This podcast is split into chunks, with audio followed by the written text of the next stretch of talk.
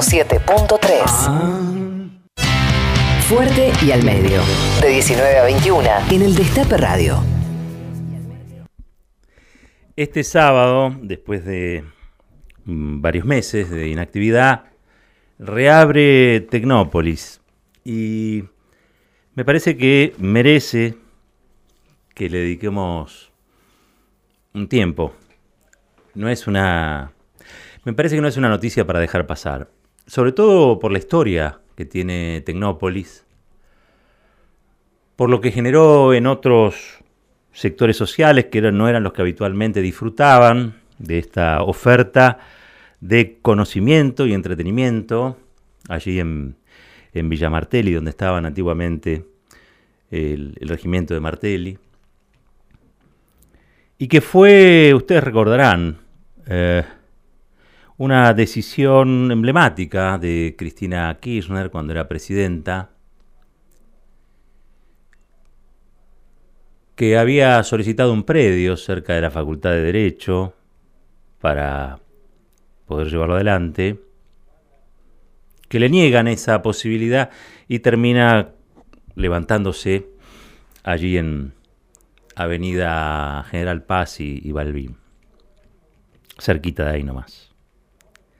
Ahí había un concepto, un concepto muy fuerte, que tenía que ver con, ustedes recordarán también, la batalla cultural, un tema muy meneado en la época del kirchnerismo, pero que esencialmente decía por qué no se podía hacer un centro de atracción que tuviera como ejes temáticos la ciencia, la tecnología, el conocimiento, y que fuera abierto, libre, gratuito, y que no tuviera la compulsión habitual que tienen los centros de diversión, por ejemplo, este, para que compres allí la comida, sino que cada persona pudiera acudir allí con su familia, con su vianda, con sus cosas y que se apropiara del, lugar.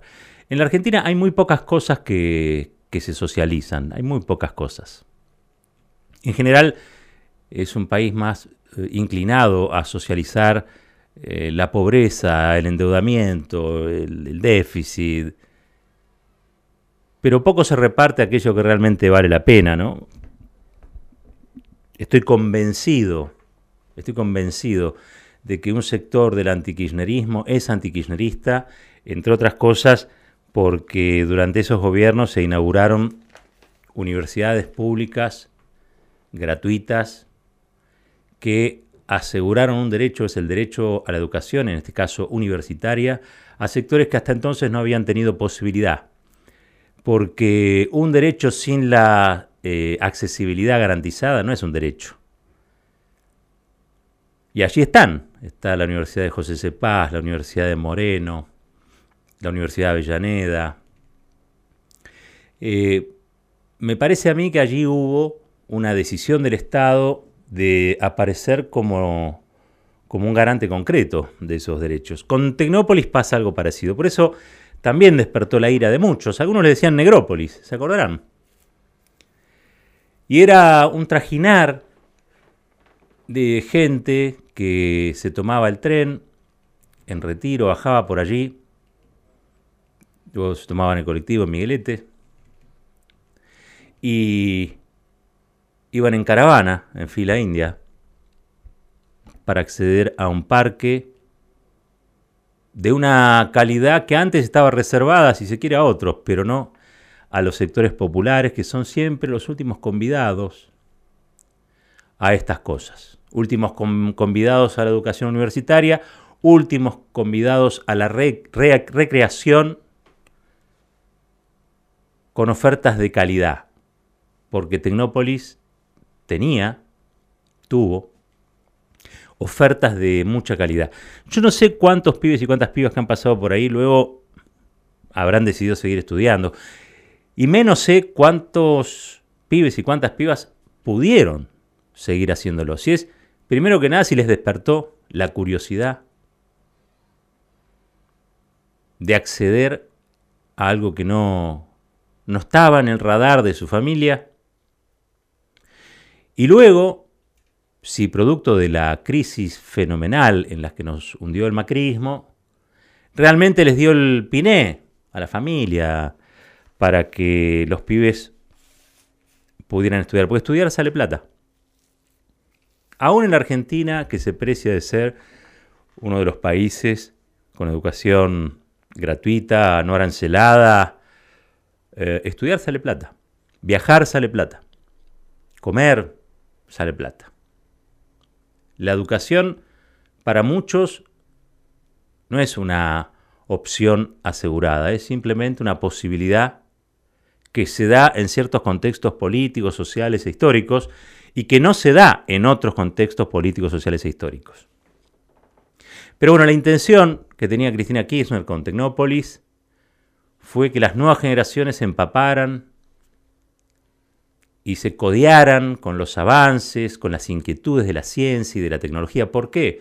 Porque Argentina necesita agregar valor a sus productos y eso se hace a través del conocimiento, de la ciencia y de la tecnología. Si no, siempre vamos a estar condenados a ser un país vendedor de materias primas y un país vendedor de materias primas puede tener un buen pasar cuando esas materias primas tienen buenos precios internacionales, pero cuando cae el precio de esos productos llamados commodities, esos países no la pasan bien. Son los países que venden radares, que venden satélites, que venden tecnología, aquellos que pueden asegurarle a su sociedad, a su ciudadanía, eh, una buena calidad de, de vida, una cierta estabilidad económica.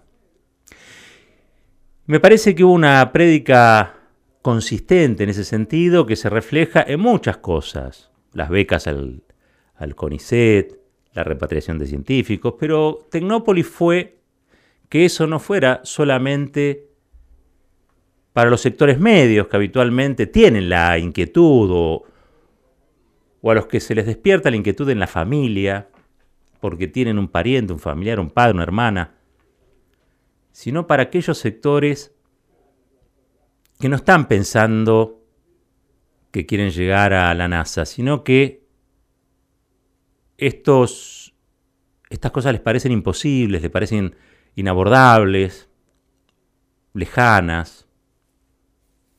Bueno, Tecnópolis fue y, fue durante muchos años ese lugar donde las oportunidades de los pibes y las pibas se igualaban y donde podían concurrir pibas de escuelas de gestión pública con pibes de escuelas de gestión privada y compartían las mismas cosas que eran cosas de muchísima, muchísima calidad. El macrismo, ustedes saben, tomó Tecnópolis como un predio, como una especie de predio ferial, como un lugar para hacer eventos, recitales, lo que no está mal, ¿eh? pero no era el, el objetivo inicial de esa inversión que le cambió la cara a la ciencia y la tecnología y que fundamentalmente le cambió la cara al fin de semana, insisto, de familias que no tenían la posibilidad de acceder a algo tan bello, tan bien resuelto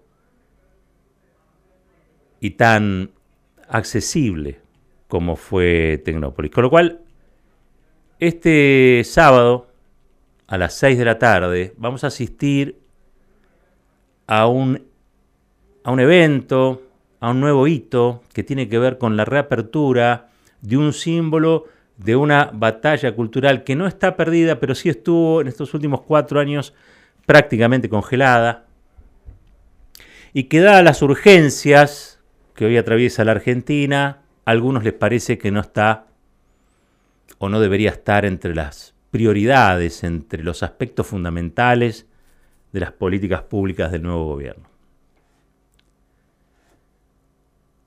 Por el contrario, yo estoy convencido, soy un convencido de que la igualación de oportunidades es un requisito para que el país se desarrolle.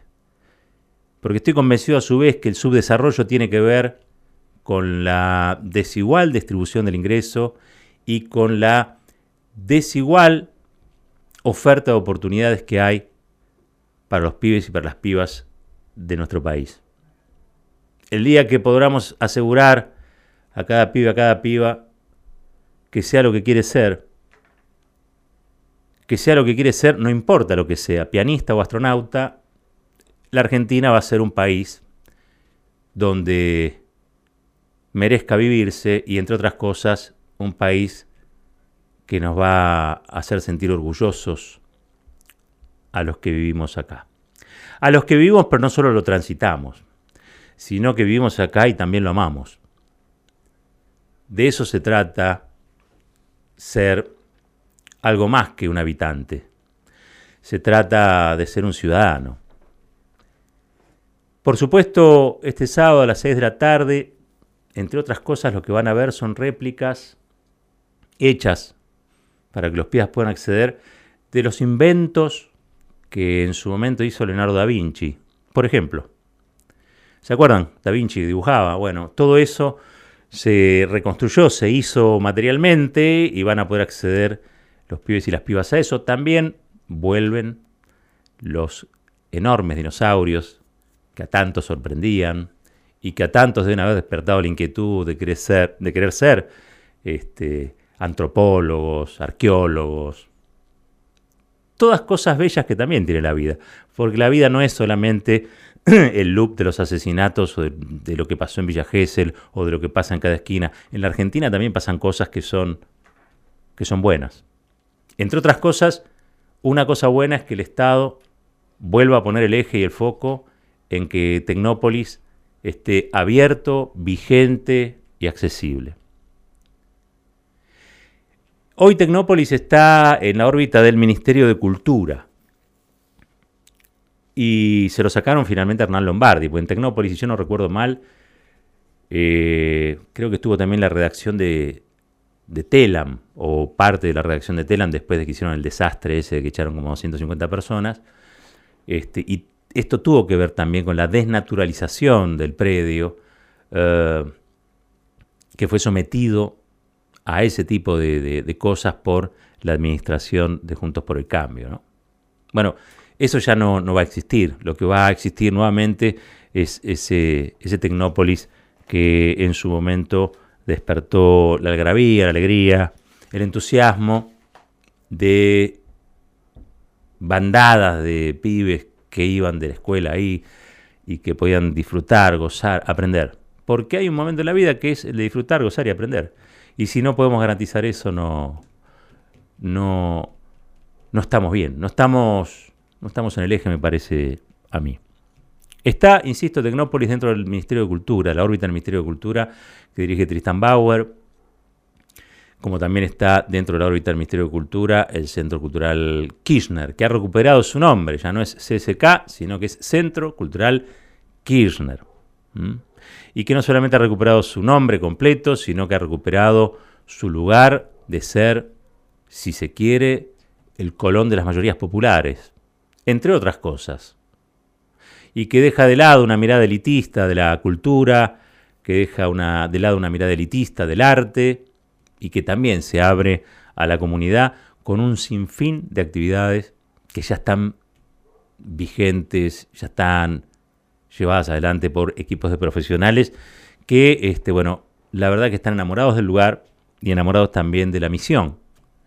Porque los empleados, tanto de Tecnópolis como los empleados del Centro Cultural Kirchner, son empleados públicos con una óptica de servidores públicos, les gusta lo que hacen, creen que sirve, y vaya si sirve. Cuando hablamos de batalla cultural, no hay em, piso más alto para alcanzar que es la oportunidad de que amplios sectores de la sociedad accedan a cosas que si no estuviese allí el Estado presente asegurándolas serían imposibles. Así que bueno, este sábado reabre Tecnópolis, va a ser una verdadera fiesta. Les recomiendo que estén antes, es a las 6, pero si pueden estar un poco antes va a ser mucho mejor. Se prometen muchas sorpresas, va a haber eventos de todo tipo, música, teatro, charlas, conversatorios, va a estar Felipe Piña hablando también de historia. Eh, y vamos a ver un Tecnópolis eh, muy parecido al Tecnópolis que alguna vez conocimos allá cuando se inauguró. Y va a ser un día de festejo y de alegría. Quería tomarme esta pausa y este paréntesis para contarlo, porque venimos con una agenda muy complicada. Cuando no estamos hablando de situaciones de mucha tensión en materia económica, hablamos de situaciones de mucha fragilidad en materia política o institucional. Bueno, en el medio de todo esto también ocurren cosas buenas. Y una cosa buena, ¿qué digo buena? Muy buena, es que Tecnópolis vuelve a abrir. Esto es Fuerte y al Medio. Fuerte y al Medio. Fuerte y al Medio. Un lugar clave para analizar el día por la tarde.